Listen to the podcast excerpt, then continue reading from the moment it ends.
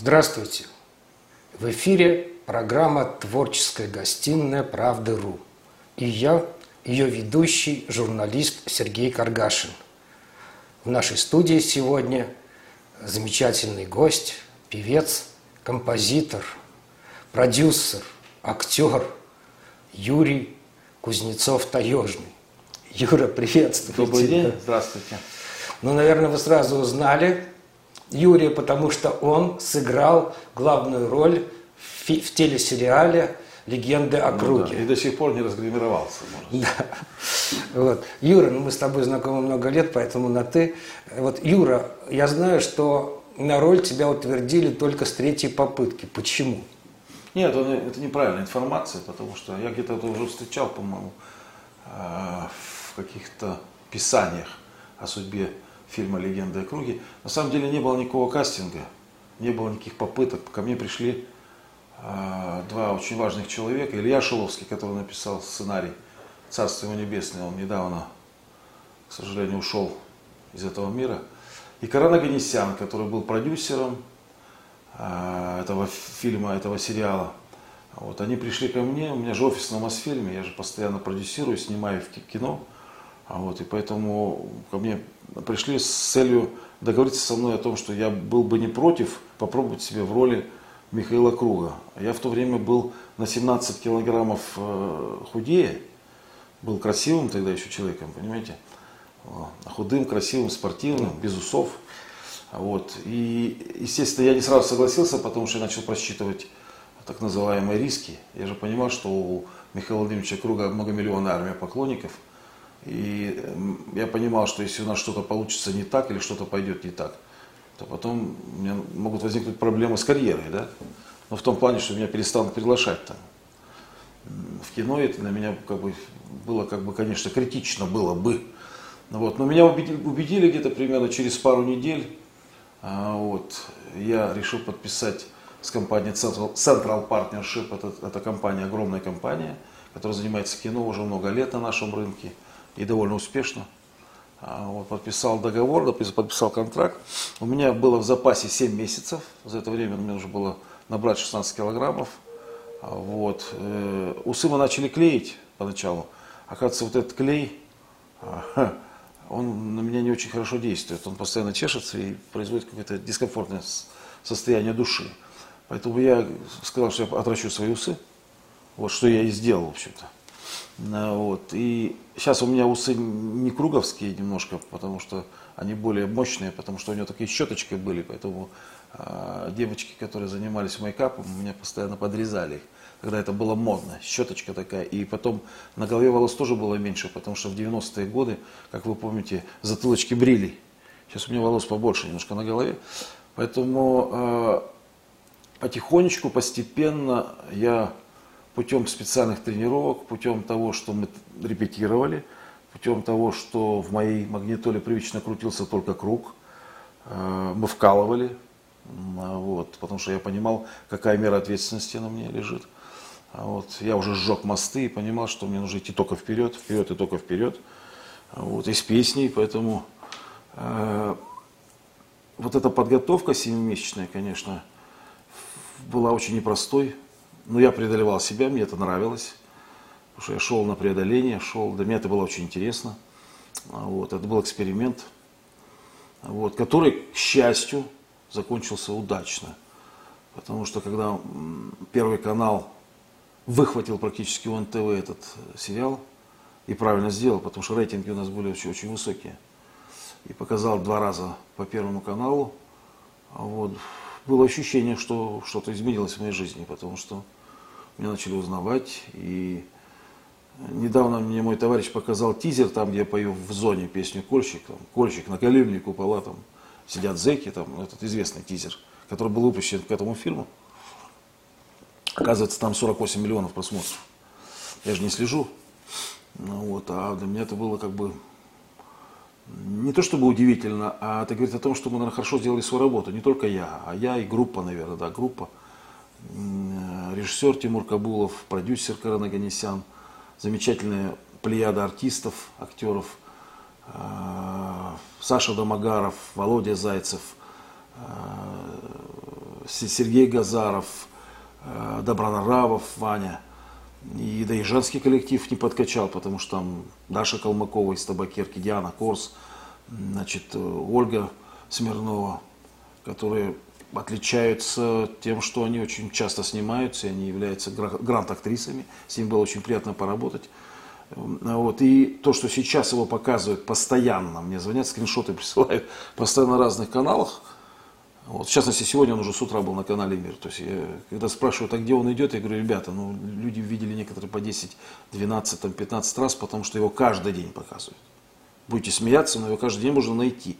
То есть, то, то он там, допустим, на канале серия, по-моему, киносерия называется, это, это триколоровская, кто на НТВ Плюс на каком-то канале, то, значит, на других каких-то ресурсах, на, на канале там Че, Супер, вот сейчас вот канал Мир опять, СНГ, да, то есть он, он накрывается СНГ, его хорошо смотрят там в Таджикистане, в Туркменистане и так далее, оттуда мне тоже, кстати, звонили, вот, и на пятом канале, на, часто на канале 360 Московской области, то есть он как бы постоянно идет, что говорит о том, что он как красное вино хорошее, то есть набирает гармоник, и не теряет свои свойства, а сейчас, не побоюсь этого слова, он, он, наверное, является в десятке самых продаваемых продуктов, как мне сказали, в ЦПШ.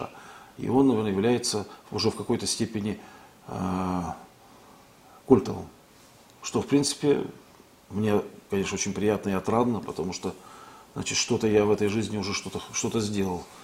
Вот, будучи э, простым сибирским мальчиком из города Нефтеюганска, когда я приехал с бас-гитарой в рваных джинсах. И у меня, конечно, не было мысли о том, что я когда-нибудь сделаю такие скачки или рывки, и что буду снимать кино, и буду сниматься в кино, и буду писать музыку. И не только музыку, но и песни, и петь, и то есть заниматься любимым делом. Но я всегда к этому стремился, и я понимал, понимаю, до сих пор понимаю, что... И до сих пор я не расслабляюсь особо. Потому что я продолжаю работать, продолжаю вкалывать, живу в графике – потому что любая остановка – это шаг назад. Юрий, у меня такой вопрос. Вот Михаил Круг, легенда русского шансона. Угу. Вот для тебя, ты вообще в жизни с ним реально общался? Были у тебя встречи? И ну, что он для тебя? Вот, вот какую бы ты ему дал оценку? Встречались раза три мы с ним. Э, один раз мы встречались очень э, долгое время, потому что нас посадили вместе на конкурсе «Мисс Тверь» на конкурсе красоты. Мы были членами жюри. Это было очень забавно, конечно. Мы сидели, значит, рядом, вот, и у него была ручка такая, у меня была ручка, и мы там подсматривали друг сколько часто стоять. Я говорю, ты восьмерочку поставил? Он говорит, ну да. Я говорю, основание. Он говорит, ну ты смотри, какие, какие, какие ноги, ты же видишь, это на восьмерочку. Я говорю, ну вообще-то я девятку поставил, ну ладно. То есть мы там хохмели, понимаешь, у нас хорошие отношения были на самом деле. К сожалению, это было где-то года за полтора до гибели, поэтому развить эти отношения уже не удалось. Э, вот. Но мы виделись на каких-то шансонных мероприятиях. И когда я начал изучать предмет, начал встречаться с музыкантами группы попутчик, которые со мной снимались да, в этом фильме. То есть я многое для себя подчеркнул, многое узнал. На студиях с ребятами поговорил со звукорежиссерами. Я хочу сказать о том, что он не был случайным человеком. Потому что некоторые думают, что он какой-то везунчик. Нет, пробовали многие в то время стать героями дня. Он, конечно, был продуктом своей эпохи. Он, он олицетворял собой э, шансон той эпохи. Отсюда и Владимирский Централ, отсюда и огромное количество песен про 90-е годы. Время было сложное, время было подчас непростое. Мы это знаем, мы это прошли. Вот. И он умело это все отобразил в своих песнях, и самое главное, умело отобразил образ и душу человека в этом, в, в этом во всем, в 90-х. Понимаете? Не только те, которые сидели, но те, которые жили. Понимаете? Поэтому у него получилось. Но получилось э, не случайно, получилось, скорее всего, потому что он вкалывал. Потому что он вкалывал, и он, у него был очень внутренний цензор, очень серьезный потому что мне говорили о том, что часто, выходя со студии, когда ночью, целую ночь он работал над песней, а, выходя с музыкантами со студии, он там брал вот так вот диск и бросал его в помойное ведро. Музыканты с ужасом смотрели на это, он говорит, не, надо все переписывать, не то. Понимаете? И Ольга Медведева, мы с ней дружим, это сестра родная. Михаила Владимировича, она будет сейчас вести концерт 7 апреля, где я тоже участвую в городе Твери. 7 апреля это день рождения Михаила Да, Круга. и будет в концертном зале «Панорама» будет концерт памяти Михаила Круга. Вести будет Оля Медведева, сестра родная, которая у меня, кстати, в телефонной запросе записана как сестра. Оля сестра. Об этом знают многие. То есть она не написана по фамилии. Там, Оля сестра. Понимаешь, да? С Ирой Круг я сегодня разговаривал. Мы сегодня, сегодня с ней хохмели по А телефону. как, э, Минут 15. как, как Ирина есть- отнеслась к этому фильму? Она в это время была беременная своим э, мальчиком э, от, от последнего брака. А вот, и поэтому ей было, в общем-то, не совсем до этого, да, поэтому она не участвовала в съемках. Вот. Но мы с ней созванивались, созванивались актриса наша, которая играла главную роль, играла образ Ирины Круг, это Оля Смирнова, Филимонова, да. А Вот, и поэтому она давала какие-то ей пояснения или советы. Вот, и поэтому они, по-моему, подружились очень во время съемок этого фильма. Вот. Она, э, мы же с ней были знакомы и до этого, но я ее не торопил, допустим, я не старался понравиться. Вот. Надо, чтобы она сама это все посмотрела. Она когда посмотрела, она сделала вывод и сказала в, в каком-то интервью о том, что ей нравится что, что- то, что сделали э, киношники, потому что, говорит, ну, об этом и рейтинги говорят, и то, что людям нравится, и так далее. Говорит, конечно, говорит, я бы там немножко в сценарий э, запустила свои шаловливые ручки, что-то чуть-чуть бы подделала, понимаете. Но это и Оля Медведева говорит, это, говорит, все э, те самые близкие люди Михаила Владимировича, которые, конечно, э, потому что фильм-то художественный. Значит, все равно все те, которые эпизоды существуют в этом фильме, они, они имели место быть. Но мы же не помним, до, на- до нашего времени не дошли точные формулировки, точные диалоги, которые в то время использовались, да, э, главными героями, допустим, как того или иного эпизода. А, вот, и поэтому, конечно, где-то приукрашено, где-то художественно написано, где-то написано драматургически, специально, чтобы развивать драматургию, чтобы сюжет двигался, понимаете, это очень важно, чтобы было интересно смотреть, наблюдать за героями. Поэтому это же легенды округи, это же как бы не, не документальный фильм. Поэтому есть, есть определенного, определенная доля вымысла, но в любом случае, э, мне кажется, то, что фильм как-то мы снимали как будто на одном дыхании, и нам погода помогала, и помогали в Твери очень многие, и было очень хорошее настроение, и группа билась за, за качество, за результат. Я думаю, что это во многом благодаря тому, что, наверное, небеса нам помогали. А помогали небеса не случайно. Потому что что-то мы делали правильно, видимо, и что-то было э, очень важное, наверное, и именно своевременно в это время сказать о судьбе такого человека, такого шансонье, который, не побоюсь этого слова, занимает одну из самых верхних точек до сих пор в хит-параде нашего э, шансонного истеблишмента, да, то есть это все знают в любой, можно зайти в любое караоке, а, но если там подряд час не будут петь круга, то все равно за, за время ночной программы два-три раза кто-то споет, понимаете. Не бывает так ни одного дня, чтобы круга кто-то не спел. Потому что это уже, эти песни, они глубоко уже в народном теле находятся, в народной душе. Они нравятся, кстати, уже не только людям среднего возраста, которые застали Михаила Владимировича Круга еще живым, да, скажем так, но и молодежи. То есть э, очень много людей, которые, видимо, может, благодаря фильму, который часто показывают, решили узнать, видимо, о Круге что-то гораздо больше, чем они знали. А, Вот, и начали слушать материал музыкальный, где-то что-то понравилось, где-то что-то зацепилось. Потому что все по чесноку, он по-честному делал все. Он же делал э, от души все и делал не для того, чтобы эту песню продать, а для того, чтобы получилось честно от души и, и, и вот так, именно так, как он видит этот мир. Поэтому, наверное, поэтому и этот музыкальный материал нашел отклик в душе огромного количества людей. Ну и имеем то, что имеем, что до сих пор эти песни, слава тебе, Господи, популярны. Э, Ю- э, Юр, наверное, тебе помогло сыграть еще э, так э, качественно, так вот по-настоящему эту роль, то, что ты сам и певец, и автор песен, и до этого ты был лауреатом песни года, вот, ты был лауреатом шансона, радио «Шансон». То есть... Два раза у меня две, две статуэтки радио «Шансон», золотой граммофон. У меня много всего, песня года. Вот, то есть ты я сам вчера, замечательно кстати, поешь. Вчера вот перед, тебе это помогло? Золотой граммофон. Знаешь, за что у меня? За что? Была такая группа «Стрелки», была песня «Не любовь». Не любовь ранит нежную душу. Я любил, я не голенькие такие. Это в 2000 год. Это золотой граммофон, это моя песня. Да? Твоя песня? Да. И музыка, и слова? Нет, музыка моя, слова музыка слава Мурону, да. Поэтому у меня как бы большой путь. И, и, и песни года там, а, когда я пел песню «Места на Заречной улице», худенький, красивый мальчик, это все есть в сети. Когда я пел, а на Заречной улице весна купает воробьев в огромных лужах. Вот это же было все, это песня 95 и песня 96. Поэтому я был еще молоденьким, совсем юным человеком, худым, красивым. Ну вот худой, сейчас красивый, молодой сейчас осталась человек. только красота.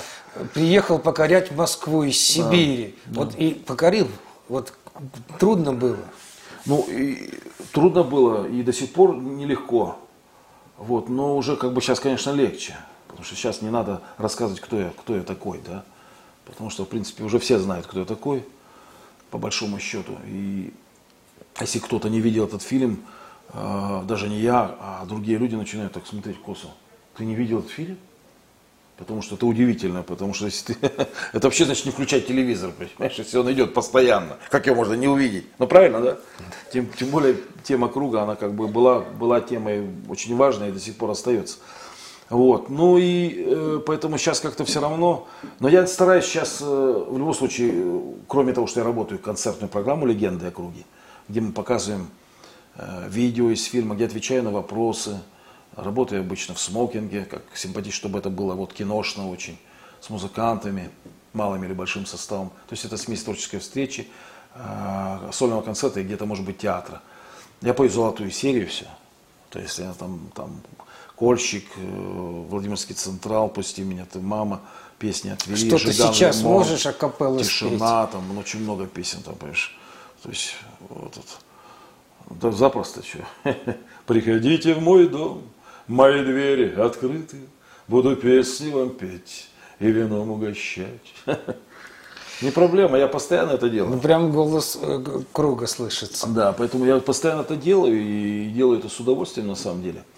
Вот. Но э, кроме этой программы у меня еще есть программа, э, когда я пою Франко Синатру, есть программа смешанная, есть программа, которая называется «Шансон. История в песне», в которой мы работаем вместе со Львом Шапира. Есть такой композитор, который написал песню «Самый лучший день». Я, он не одну песню для Лепса написал. Он много да, он много написал. написал. Да мы дружим уже, он же барнаульский. Я же с алтайскими ребятами дружу со всеми, потому что меня когда туда привез Миша Евдокимов, я там подружился со многими. И до сих пор дружу. Для меня это как бы вторая родина все равно, кроме Тюменской области, у меня еще Алтай, да, до сих пор. И поэтому мы недавно работали несколько концертов с его коллективом. И там не только я пел свои, и он свои, допустим, и пара песен есть песен, которые, он для меня написал, такую как песня посвящения друзьям или 100 грамм, да, называется, на радио шансон крутится. Ну и мы пели песни, э, шансон история в песнях, кто пели песни старинные, скажем, там, летят перелетные птицы, э, там, э, допустим, когда простым и нежным взором ласкаешь ты меня, мой друг, да, вот, то есть это интересная программа. То есть программ очень много, и я не знаю, что будет через 2-3 года. Может быть, я какой-то какой-нибудь мюзикл буду возить по стране на французском языке, я не знаю. Я стараюсь не замыкаться в чем-то одном. Я, я актерствую, я продюсирую кино. Вот по продюсированию кино, ты же был э, такой фильм, даже несколько, три серии про Степаныча с Ильей Олейниковым в главной роли. Мы, мы с ним дружили, да. Это, да, мои, это... мои проекты как как продюсера, да. Вот. Э, с Ильей Львовичем мы дружили, и, конечно, жалко, что он ушел из жизни, потому что у нас были большие планы, и были там заготовки других серий, и не только на Степаныча, но и были там другие истории. Потому что он был гениальным, конечно, актером, к сожалению, ушел из жизни. Вот. Но э, эти тоже часто показывают в достаточной степени фильмы эти на РЕН-ТВ, на других площадках. И там я, кроме того, что я там продюсер, я еще играю там полковника Кузнецова, такого милиционера смешного такого, который все на производит, с, с усами. Но усы там, кстати, это, это усы там как раз клеенные. Вот там как раз усы клееные, они такие. Прикольные. Потому что там, это же комедия. А, вот, поэтому с большим удовольствием вспоминаю, конечно, работу с этим замечательным человеком, актером. Вот. Но мы не стоим на месте. Недавно я доделал в качестве генерального продюсера фильм, который называется «Новенький», по, по-английски это «Newcomer». Значит, этот, э, это полный метр. Вот. Называется фильм «Новенький». Его еще нигде нет, потому что мы его сейчас перевели на английский язык и пытаемся показывать на фестивалях, потому чтобы нам получить кое-какие статуэтки и так далее. Думаю, что осенью какой-то будет ограниченный прокат. Это молодежный фильм. Там у меня 17-летние ребята играют. А, вот, очень интересная история. А известные актеры там есть? Известный Лена Ксенофонтова, Дима Ульянов. Я играю там директора школы, кроме того, что генеральный продюсер. Я еще музыку все написал там практически. Хотя там а, я еще, как бы, кроме того, что я там композитор, я еще там сам продюсер, потому что там еще э, есть музыка не, как бы с, специальная, не моя. Да? Там есть, допустим, пара песен группы «Пицца», там «Оружие» известная песня, «Хит-хит», это же хит поколенческий, поэтому мы там это используем. Э, то есть там все, все это все вошло, так как дети в школу, прямо здорово. То есть оружие и если бы не пятница и вечер, допустим, да. Вот, и звучат две песни группы Пицца, кроме моих там, допустим, да. А, вот. Э, а кроме инструментальной музыки, у меня очень титровая сейчас песня, она там есть уже на ютубе. Она называется Love will save the world на английском языке, Любовь спасет мир. А, вот, она полностью вошла в фильм, потому что она титровая. Очень красивая песня. А, вот. И она мне очень самому нравится. Как это удивительно. Не надоедает. И еще одна песня на английском языке. А, главный герой включает, Диму, Дима как раз, Ульянов включает магнитолу и с, э, с, этим, с молодым актером, которого играет главную, главную роль играет э, значит, Архип Лебедев. Они едут в машине, он включает в магнитоле песню, которая называется «Toss for the Blues», моя еще на английском. Я поднимаю «Toss the Blues». Поэтому у меня там две песни на английском языке в этом фильме. Музыка и слова, все твое. Нет, музыка моя, слова. Слова мне пишут на английском языке. Я уже сейчас недавно сосчитал, у меня еще 11 песен новых на английском языке, их надо срочно записывать, но срочно не получается, времени не хватает. Пишет у меня на английском, на английском языке мой большой друг, близкий, Саша Листа – он прожил долгое время в Швеции, и это мой Берни Таппин такой, потому что у, вот он жена был единственный текстовик всю жизнь, Берни Таппин, об этом известно, да? Потому что они были очень созвучными. Вообще, чтобы писать, нужно быть созвучными. И мы как-то нашли с Сашей такой общий язык, у нас общий какой-то такой вот, когда мы пишем песню, у нас такой пинг-понг получается. Но он очень результативен, потому что э, все вот эти последние наши работы, это ну, мы прогрессируем. То есть это все круче, круче, круче и круче. И не боюсь этого слова, ну это не мое мнение, а там мнение, допустим, аранжировщиков, там есть песни, которые очень высокого уровня. То есть они их называют шедеврами, их надо вот срочно записывать. Ну вот, надеюсь, я, я, может быть, после майских съемок, потому что я сейчас еще один фильм снимаю, может быть, летом постараюсь отписать как можно больше песен для этого альбома на английском языке. То есть надо садиться на студию, ты же знаешь. Это надо делать погружение. Погружение, а отключаться, погружения нет, конечно. отключаться от всего отключаться мира. От всего, да, конечно. Да. А получается, если я снимаю кино, если у меня еще какие-то концерты идут, башка квадратная, там, понимаешь, тут то, тут это, и тут, и, к сожалению, да, вот не хватает. Вот хочу выйти, так сказать, с предложением в Госдуму, чтобы у нас в сутках было не 24 часа, а 28 хотя бы, чтобы они... Ну, я боюсь, Госдума тебе здесь не поможет. Не поможет? Нет, и никто тебе здесь не поможет. Ну, Госдума, и, в общем-то, и до сегодняшнего дня мне не особо помогала. Осенью будут выборы в Госдуму. У тебя есть какие-то политические симпатии? Ты знаешь, нет партии, которой я бы которой симпатизировал. У меня же первое образование историко-филологический факультет. Я очень бережно отношусь к, своим, к своему пониманию мира.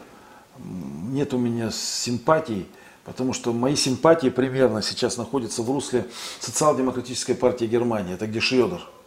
Понимаешь, у нас нет такой партии. Ну, понимаешь, о чем я говорю? Я понимаю. Это, это центристская партия, в принципе, она чуть-чуть левее центра. Вот, и, но это сильная государственная власть, сильный, сильный государственный сектор. Это э, и в то же время очень важная, важная тема о том, что незыблемость частной собственности, развитие малого и среднего бизнеса, э, преференции для малого бизнеса и так далее. Только не, не, не, не, в, не в разговорах о том, что мы будем поддерживать, а реальная, реальная поддержка. Ведь от разговоров до реального, реальной поддержки сектора малого бизнеса получается почему-то э, этот, три океана нужно переплыть, понимаешь? Поэтому социал-демократия для меня вот она как бы понятна, потому что это все равно э, э, политика, которая обращена к людям. И зачастую к простым людям, которые, как люди не должны быть безработными, люди не должны чувствовать себе сегрегацию, люди не должны чувствовать, что они брошены государством. То есть государство должно заботиться о своих людях. Понимаешь, э, с малым достатком и со средним достатком. Это очень важно. Поэтому должна быть сильная социальная политика – сильная, социальная такая, прямо вот мощная такая должна быть. Кроме того, что должен существовать и государственный очень сектор, а, большой, мощный довольно сектор, это государственный сегмент экономики, понимаешь. К сожалению, у меня сейчас не получается кому-то отдать предпочтение. Меня и звали, бывало, в Госдуму, там, но намекали. Поэтому я должен быть с собой э, как правда.ру. То есть я не должен идти с э, мы же раз живем, в конце концов. Я не должен с собой договариваться. Я должен чувствовать, и если мне что-то понравилось, я должен прямо вот взять, поднять флаг и побежать за этой идеей, которая должна меня сформировать как личность, которой хотелось бы заняться политикой. Но на данный момент я этого не вижу. Я знаю, что в свое время, когда Михаил Сергеевич Евдокимов э, пошел на губернатора, ты его всячески поддерживал, помогал ему. Я знаю, что выборный Я сначала его отговаривал, но потом я понял, что бесполезно его отговаривать. Он был такой человек, что он там как бы, э, что он долго же думал, он же не сразу согласился, потом его все-таки убедили. Но когда уж он, так сказать, как, как слон на новые ворота попер, получил, мы же друзья должны были все помогать. Вот. Я мог, чем мог, помогал, конечно. И никто не ожидал, то есть предыдущий губернатор сказал, ну вот Михаил Сергеевич, мы уважаем его, хороший артист, оживит выборы. Ну как получилось, как он оживил выборы, взял и выиграл. Вот. И похоже, что э, он, наверное, последний из народных, народно выбранных губернаторов. Наверное. Скорее всего. Не знаю, может быть, я что-то что-то где-то как-то пропустил, но потом уже начали назначать и так далее, и до сих пор назначения идут. А его просто выбрали. И не было никакой ну, подтасовки. Ну, поддержка была огромная. Да, вот, потому что по его всему любили, краю. Да, конечно, любили, его до сих пор любят, понимаете. И поэтому получилось так, что он обогнал всех, не будучи связан ни с одной партией, кстати. Вот. И стал губернатором. К сожалению, он проработал всего год и пять месяцев, потом случилась авария, он погиб, поэтому он не успел сделать то, что он хотел сделать для собственного края, для родины своей, но что-то все-таки успел.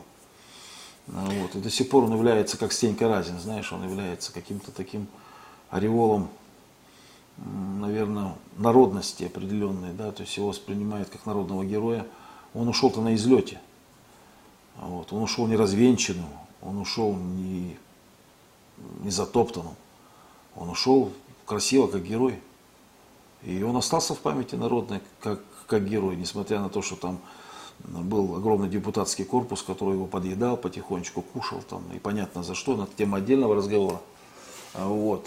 Но и до сих пор я же провожу фестиваль памяти Михаила Евдокима, который называется «Земляки». Фестиваль народного творчества, музыки и спорта на Алтае. 20 тысяч народу у нас будет на стадионе там огром, огромное количество Я людей. Я бывал, да, видел да, все да, это да, своими глазами. Там прикольно, там э, на берегу Катуни.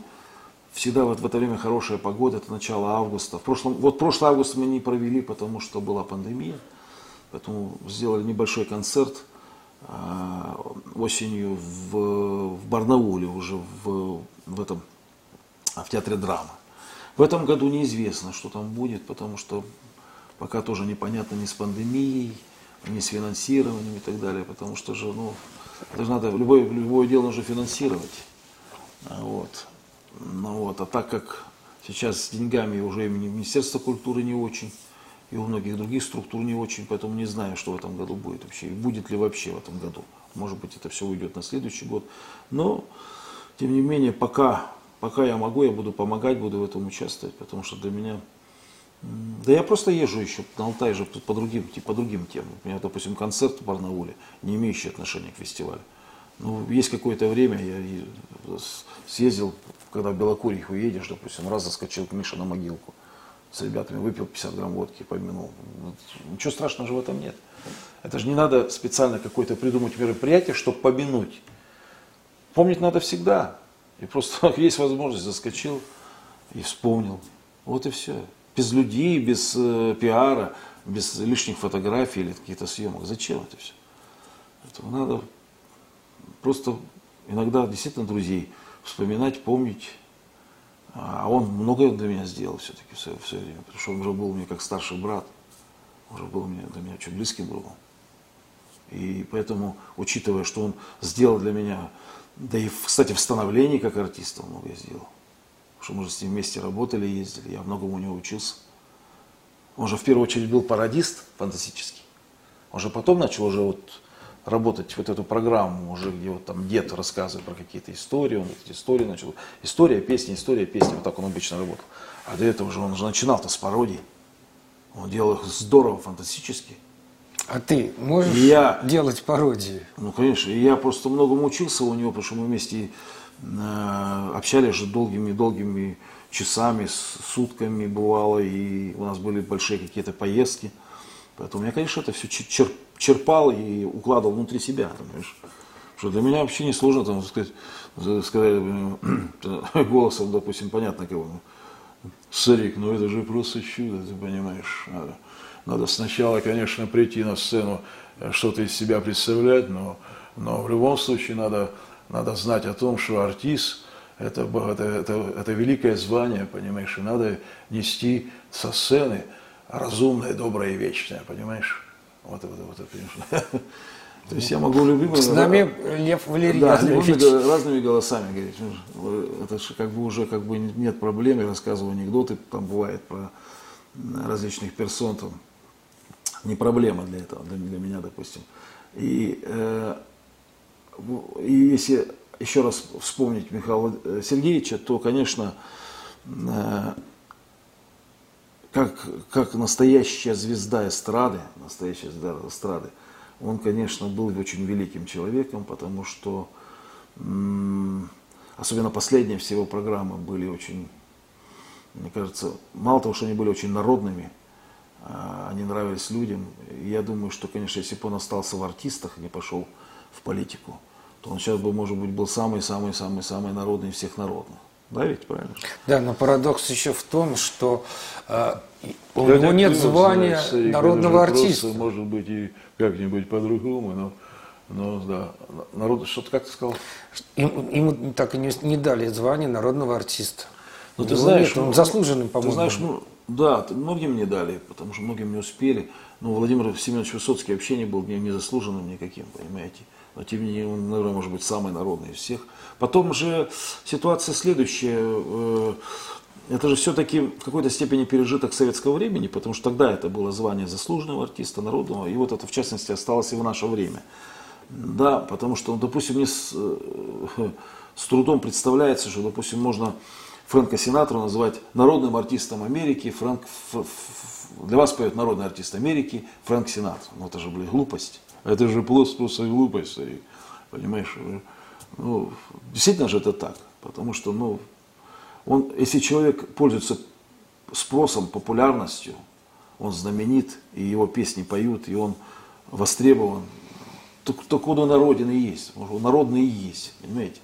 У нас зачастую бывает по-другому. У нас по-другому бывает, приедешь в какой-то какой маленький-маленький город, и там, допустим, театр. И вот зашел в театр – а, допустим, видишь фотографии артистов, а там написано «Народный артист России, такой-то, такой-то». А то спросите, кто это? Я понимаю, что он заслуженный человек, он, может быть, своей жизнью как-то ну, подтвердил звание народного, но, но мне кажется, быть популярным в каком-то маленьком городе и быть народным в рамках всей страны – это разные вещи. Разные вещи, да. Понимаете, в чем дело? Вот есть какие-то квоты, вот он народный там, а в Москве его никто не знает – и никто не понимает, о чем речь. Поэтому это, знаете, это постоянно какой-то дисбаланс в этом плане. Допустим, один из самых народных актеров, тоже царство ему небесное, Булдаков, э, допустим, да, он, по-моему, тоже не был народным. Тоже не был заслуженный. Понимаешь, ну и так далее. То есть очень много я вот еще о чем хотел спросить. Вот после трагической гибели Михаила Сергеевича, как бы много было разных всяких озвучено мнений и со стороны его друзей, и кто-то говорил, что это было подстроено, вот эта авария была подстроена, mm-hmm. что до этого были провокации такого плана. То есть вот, то есть какие-то силы были заинтересованы, чтобы убрать его. И э, с очередной попытки у них это получилось. Но есть такая трактовка. Но мне бы хотелось все-таки, мне хотелось верить в то, что это все-таки несчастный случай. Потому что если это не несчастный случай, а, конечно, какой-то процент небольшой остается в пользу той теории, да, теории, теории заговора, то жить не хочется, понимаешь. Тогда это все, все, все в нашей жизни гораздо еще сложнее, чем мы представляем. Мне все-таки хочется верить, что это был несчастный случай, это ошибка водителя, ни одного, а двух водителей, понимаешь. К сожалению. Но Э, этому, этому предшествовали определенные события. То есть э, конфликт с, с министром внутренних дел Алтая, у Миши. Э, вот, тот Убрали написал, машину тот, сопровождения. Тот, да, ГАИ, убрал, да. этот, насад, решил насолить машину сопровождения, с охраной убрал. Он знал, потому что, что он уже написал заявление о, о отпуске с последующим увольнением по собственному желанию, потому что Миша уже ждал другого генерала. Понимаешь, в чем дело? Немножко не хватило, потому что еще бы месяца полтора и пришли новые генералы, не только на МВД, но и на другие силовые структуры. И поэтому, может быть, там все бы уже зачистилось, и все было бы по-другому. Потому что так же обычно делают. Пришел если новый губернатор, он ставит везде свои. А он оставил предыдущей власти. Он думал, что они ему в глаза говорят же одно, а делают то другое, потом выяснилось, что они возьмут с ним, выстроятся и вместе с ним пойдут ручка в ручку, ножка в ножку. Но он же ошибался, это же было наивно. Потому что он же, по большому счету, не был политиком. Потому что он, э, когда его подвел председатель законодательного собрания, понимаешь, он, он, он был в шоке. Он, говорит, он, он мне говорил, говорит, братан, ну я же не понимаю, как это могло быть? Он же мне обещал, я же его поддержал со всеми его идеями. Мы же все уже все договорились. Он оказался предателем. Он сейчас меня предает каждую минуту. Как это может быть? Я говорю, Миша, это для него предательство. Это для него маневр. Он политик. А ты не политик. А для тебя это предательство, понимаешь? А для тебя это вызов, потому что ты другой. Ты совершенно другой человек. Ну, понимаете, я о? Дальше я не буду говорить, дальше мы уйдем в такие дебри, что... Понимаете, понимаете о чем? У него-то душа была живая, живого человека. Получается, с живой душой в политику лучше не идти. Ну, в какой-то степени или это должна быть такая закаленная душа, которая должна была быть связана еще с головой, и мозги должны быть такие правильные. И потом должна быть любовь э, не только к своей теще, а к людям, которые населяют эту страну. Вот она, страна-то и есть. Страна, страна, страна это люди прежде всего. Это не только территория. Это люди. Их надо любить. А чтобы их любить, надо для них что-то постоянно делать. И тогда они любовью и взаимностью ответят, я уверен. Но если люди недовольны, их очень много, значит, надо что-то делать. К сожалению, сейчас очень много что недовольных. надо менять, конечно. Большинство. В том-то и дело. То есть однозначно власть должна наверху задуматься. Что-то задуматься, надо какие-то определенные вещи делать. Притом надо, чем быстрее, тем лучше. Вот, потому что у нас странная получилась ситуация. У нас такая, как сказать, у нас такой дракон двуглавый получился. То есть у нас огромные успехи во внешней политике. И у нас там все вроде и по Сирии нормально, и по внешнему контуру, и армия у нас первоклассная, и технически оснащенная, и мы патриотически настроены на внешнем контуре, а на внутреннем получается либерализм такой конкретный. Такой, притом, не, не просто либерализм, а либерализм в квадрате, наверное. Все против людей. Так же не может быть. Когда-то должно это закончиться, потому что люди ждут. Люди устали. Люди устали уже, потому что, ну все, любой закон, любой посыл, все против людей.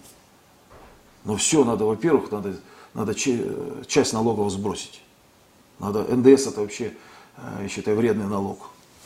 Его надо убрать с 22 Это сколько сейчас? 20 процентов?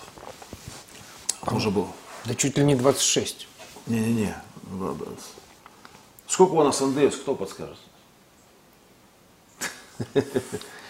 В общем, ну, в любом того, случае большой. Вместо того, чтобы его добавлять 2%, а вот, добавили его, когда в прошлый раз, нужно было наоборот сбавлять, понимаете. И кучу налогов еще всяких нужно сбавлять, потому что не тянут уже ни малый бизнес, ни средний, очень тяжело. Потому что очень хорошо, что вывели людей из тени в светлую, начали многие работать. Начали, кстати, с удовольствием платить налоги. Вот надо их поддержать в этом. Дайте им преференции, дайте им возможность э, платить налоги, но с улыбкой на устах, с удовольствием. Но когда человека постоянно начинают закручивать, закручивать, закручивать, закручивать, то бизнес еле выживает. Кредитной политики э, такой, вот, которая существует во многих других странах, ее у нас практически нету, понимаете, это, это, вот этого процента, смешного процента. И долгосрочных кредитов, с помощью которых бизнес не только выживает, он начинает расцветать. Правильно? Но если у нас нет кредитной политики, если у нас сложности есть э, с огромным количеством налогов, тарифы растут, тарифы надо морозить. Как бы это больно не было. Заморозьте тарифы на три года. Заставьте больших игроков на этой сцене не повышать ни на углеводороды цены, ни на электричество. И вы увидите, что уже станет легче. Ну, правильно. Но что-то надо делать, потому что нужно, нужно дать возможность задышать. Потому что тем более была пандемия. Ну, была пандемия. Пострадали практически все. А почему во время этой пандемии некоторые были признаны со стороны государства потерпевшими, а некоторые нет? Какие-то акведы придумали, понимаете, большинство моих друзей по акведам не прошли, ни как физики, ни как юрики. Понимаете, в чем дело? А где поддержка? Это что, не форс-мажорные обстоятельства пандемии? А куда уж форс-мажорнее-то? Владимир Владимирович сказал во всеуслышание по телевизору, что уберите, пожалуйста, все налоги за второй квартал по НДС. Что, их убрали? Нет. Вопрос почему? Почему постановление президента не выполняется? У меня вопрос. И там еще много было сказано. Почему он в ручном режиме должен э, разбираться с ситуацией, когда э, начали э, значит, работникам здравоохранения, когда он сказал выплатить значит, постановление 20 тысяч малому, значит, этим, этим как называется, низшей категории медицинских работников, потом 50 тысяч это средний, и 80 тысяч должны были высшему комсоставу, грубо говоря, э, платить, правильно, от государства. Все, кто занимался э, значит, лечением э, и, и, от пандемии людей, от ковида и присутствовал в красных зонах. Что мы увидели? Что начали высчитывать, сколько там минут начал находиться. Это же дошло до него, и там, я же помню, два дня он на России 24 показывали, что он в ручном режиме говорил, вызывал работников здравоохранения, самый высший состав, вплоть до, до министра. И говорю, я же он просил просто заплатить и все, не высчитывать ничего. Ну, почему так превратно слова президента как-то в одно ухо вылетает, а в другое вылетает. То есть как-то используется в каких-то странных, э, в каких-то преломленных каких-то схемах. Он же сказал конкретно, заплатите деньги и все. Неважно, сколько человек был в красной зоне, он уже, он уже является на грани риска. И он должен честно работать, заплатите ему, потому что это, собственно говоря, уж не такие большие деньги. Но они людей вытаскивают с того света.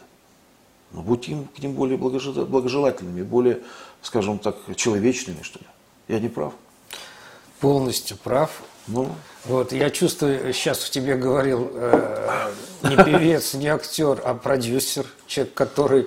Ну, э, во-первых, человек россиянин, потому что я считаю себя россиянином, и, конечно, мне больно иногда, потому что я вижу, как, как загибаются кое-какие э, э, бизнеса, там, понимаете, и малый бизнес, и средний, которые влачат жалкое состояние, не знают, что делать. И они там с кредита на кредит перескакивают, понимаете, и э, сейчас это то время как раз, когда нужно помогать, а такое ощущение, что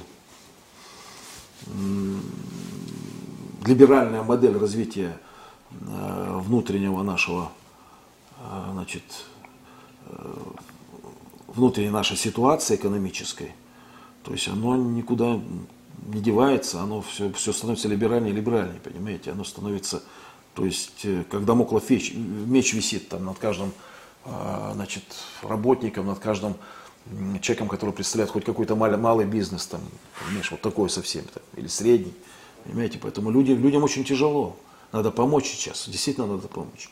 Дать возможность так, задышать. К сожалению, у нас сейчас время подходит к концу. Последний вопрос.